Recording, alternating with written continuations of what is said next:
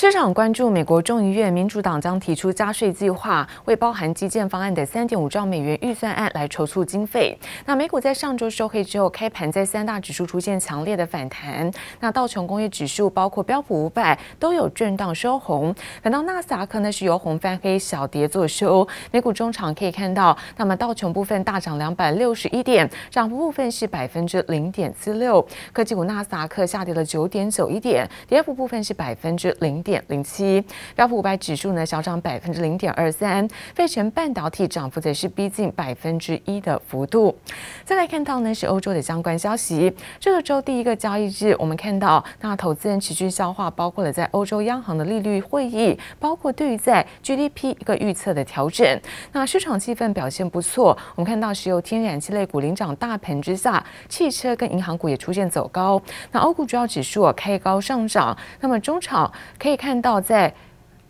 德国跟法国股市部分都是出现震荡收红。美股周一开盘一扫上周阴霾，三大指数全面开高。不过有消息传出，美国众议院民主党将提出加税草案，让部分类股陷入震荡。Mean, this is certainly a, a risk for, for equities across the board. So, you know, there's there's obviously a various components to President Biden's tax plans. Higher corporate tax rate could be more impactful to some of those U.S. focused companies, as you mentioned, um, within both Russell 2000 as well as even within the S&P 500. Whereas on the on the flip side, some of the the other proponent other components of the tax plan that would be more targeting to international companies um, could hit some of those areas that you see within the the mega cap。拜登政府推出基建方案刺激措施，为了筹措三点五兆美元的经费，传企业税将提高至百分之二十六点五，资本利得税将提高至百分之二十八点八，锁定企业及有钱人加税，避免财政赤字扩大。由于美国疫情起起伏伏，疫苗施打进度也受到关注。辉瑞药厂与德国 BNT 共同研发的新冠疫苗，渴望率先获得批准，为儿童施打疫苗。Pfizer has said that they're going to have data before the end of September. They could be ready to file within days of having that data. So they'll file very quickly with the FDA. In a best case scenario, given that timeline that I've just laid out, you could potentially have a vaccine available to children age 5 to 11 by Halloween if everything goes well. 美国辉瑞药厂董事，同时也是美国食药局前局长的高特里布上节目表示，辉瑞 BNT 疫苗预计最快十月底获得美国食药局的批准，为五到十一岁的儿童接种。不过好消息没有表现在股价上，抗疫概念股 相继走低。Economists expecting that the headline consumer price index will grow by 0.4% in August compared to July and by 5.3% compared to August 2020. Consensus economists are looking to see a 0.8% month-on-month decline in August retail sales. 本周将公布的经济数据包括八月消费者物价指数 CPI 以及八月零售销售，可能会影响美国联准会对于通膨的看法，进而调整货币政策，引发市场高度关注。经济部杨启华综合报道。 而美国在上周五公布了八月生产者物价指数 PPI 的年增率达到百分之八点三，那创下是近十一年来的最大升幅，也就是通膨呢持续的一个飙涨。美国媒体报道，联准会呢可能在九月二十一号举行的利率决策会议之后，会暗示十一月份展开退场行动，开始缩减购债。某个时段预估，那美股可能会因此面临风险，出现百分之十左右的修正，那么接着才会重新回到涨势。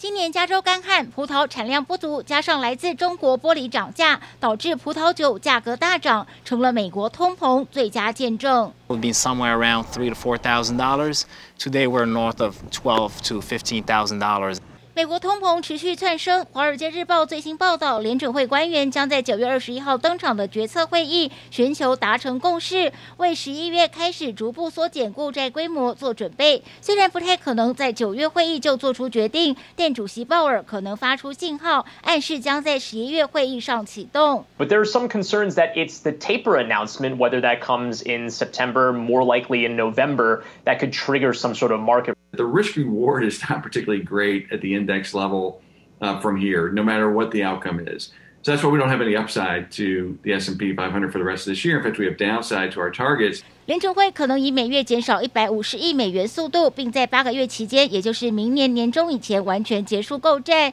券商高盛将十一月宣布缩减购债可能性，从原来的百分之四十五上调到百分之七十；十二月宣布的可能性从百分之三十五下调到百分之十。不过高盛也保留，一旦 Delta 疫情持续蔓延，联准会还是有百分之二十的可能性会将宣布缩减购债的时机延后到明年。I think should ultimately hurt the valuations of those high multiple stocks if the back end starts to move with the tapering announcement officially. I think the 10% correction, you know, is very normal, you know, course of business, and we should always expect a 10% correction at any time. 另一家华尔街券商摩根士丹利虽然对美国经济持乐观看法，但建议减持美股，认为美股从去年三月低点以来，并没有出现百分之十以上的修正，预估在年底前会出现百分之十到十五的修正幅度，之后牛市才会持续。记者黄心如、黄一豪综合报道。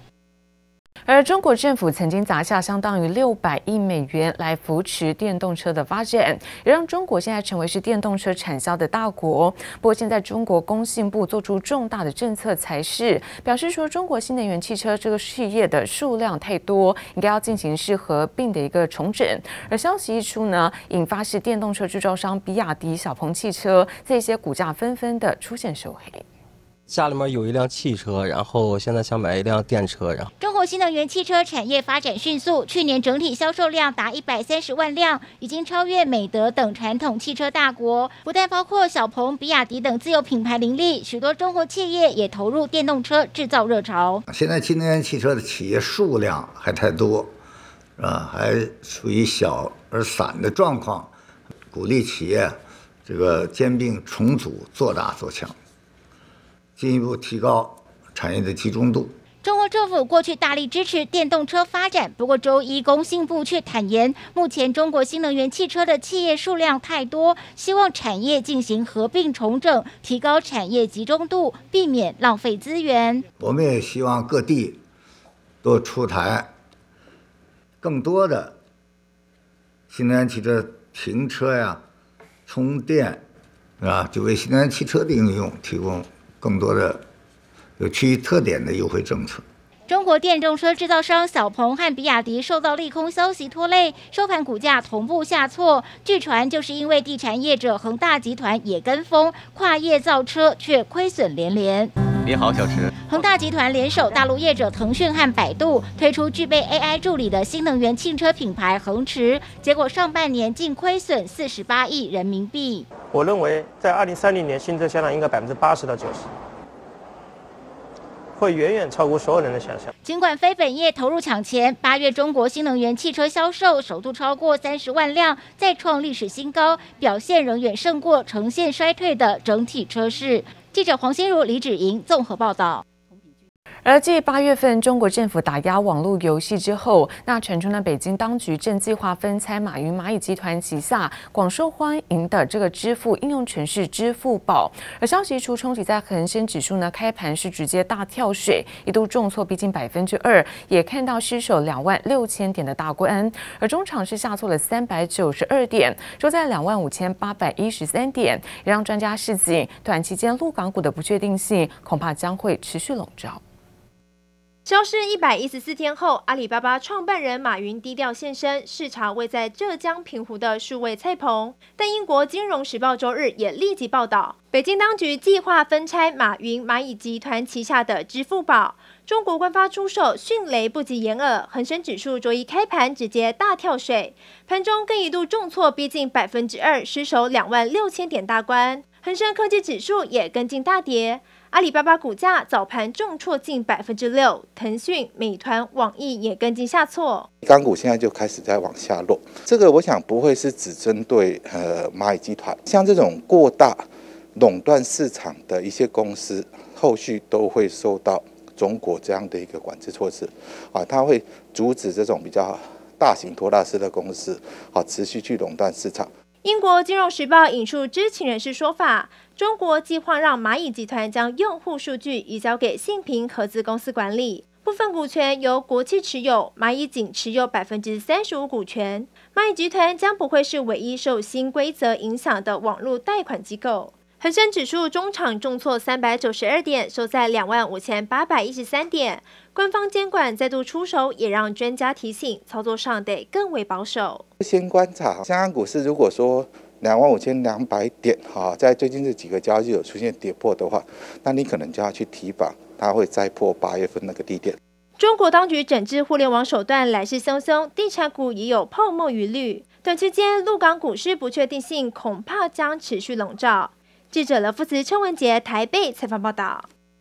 而护国神山台积电近年来这个投资的脚步不停歇，那么在美国市场也还是遵守跟留台湾的承诺。那近期也传出哦，终于将到高雄来新建两座的十二寸晶圆厂，预计在二零二四年完工，那二零二五年会进入到量产。虽然说台积电没有证实，但各界猜测台积电呢看中的是高雄的水电充足，那设厂成本也比在美国来做划算，有机会来加速扶植本土供应链的脚步。你说我们到台南去，那会不会到高雄？啊、呃，我们不排除可能性。其实全台湾是我们的基地，我们一定会在台湾生根，继续的生根。台积电总裁魏哲嘉去年九月才刚说不排除可能到高雄设厂，没想到隔不到一个礼拜，台积电董事长却转趋保守。我想我们台积过我们的布局，当然就是生根台湾。在在深耕台湾之下，我们原则上是希望能够三分之一在北部，三分之一在中部。三分之一在南部。当时台积电才刚要在南科盖十二寸晶圆厂，并预计在隔年二零二一年试产，二零二二年量产下一世代的三纳米先进制程。刘德英却说要平衡北中南部产能，让外界认为台积电短期内就没有要去高雄设厂。没想到相隔不到一年，台积电投资又出现变化。近日再传出台积电将前进高雄五轻旧址，打造七纳米重镇。我想这个。呃，在台湾哈投资呃半导体哈，我们都是欢迎的。台积电为何急转弯到高雄设厂？原因各界众说纷纭，高度关注。其中，面对年初的水荒，高雄不仅水电充足，还有余裕将水电北送。同时，美国厂传出建厂成本超过预期的四成以上，到海外昂贵且进度延迟，赴高雄盖厂相对划算。当然，或许也受到国内一定程度的政治影响。而台积电赴高雄投资，最新传出已有初步规划，预计新建两座十二寸晶圆厂，包括第一期月产能四万片的七纳米及六纳米晶圆厂，完工时间为二零二四年，并在二零二五年进入量产。另外，第二期月产能两万片的二十八纳米及二十二纳米晶圆厂，则将在二零二五年后完工。全球的晶片，尤其是车用车用晶片呢、啊？是到啊、全部都在这个啊、缺料的状态啊，所以我想应该是台湾的半导体产业也会因应这个变局去增加一些布置了。那我想政府会全力的来支援，如果我们业界有需要，我们会全力的支援。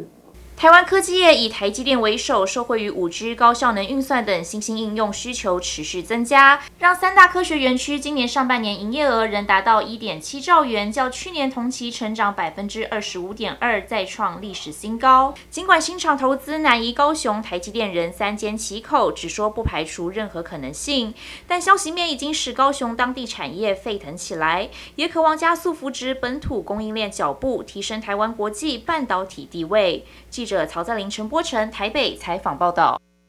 而射频元件龙头厂经济在前八月的季节获利出炉，税前盈余的部分来到二十五点一三亿元，年增是一点五倍，每股税前盈余是八点一亿元。而展望未来，看好随着石英元件的本业是持续成长，那前三季营收有机会能够超越去年全年。另外，看到光宝科的董事长宋明峰，还有在光宝集团创办人宋公元等人，从五月开始连续四个月加码自家股票超过了五千七百张，也显示对于在公司的后市营运。是深具信心。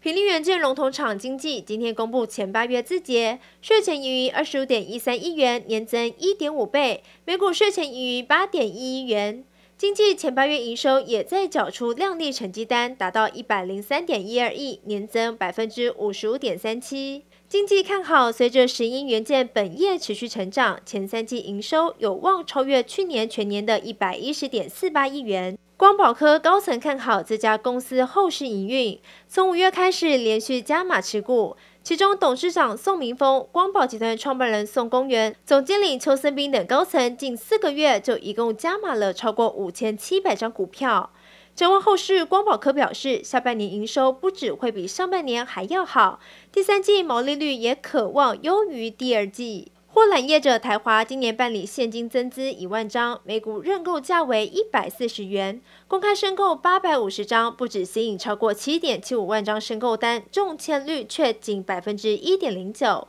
而增资新股预计将在九月二十三号上市。台华认为航运产业供需失衡，短期间仍不见缓解，因此对后市展望更为乐观。台本将在十月十四号召开股东临时会，全面改选第十五届董事及独立董事共十一席董事，再度掀起经营权之争战火。而台本今天更公告变更股东临时会纪念品，从原先价值一百五十元的超商商品卡升级为市价六百元的阳明山饭店贵宾券，让外界揣测公司拍此举是为了要让委托书征求作业更加顺利。记者综合报道。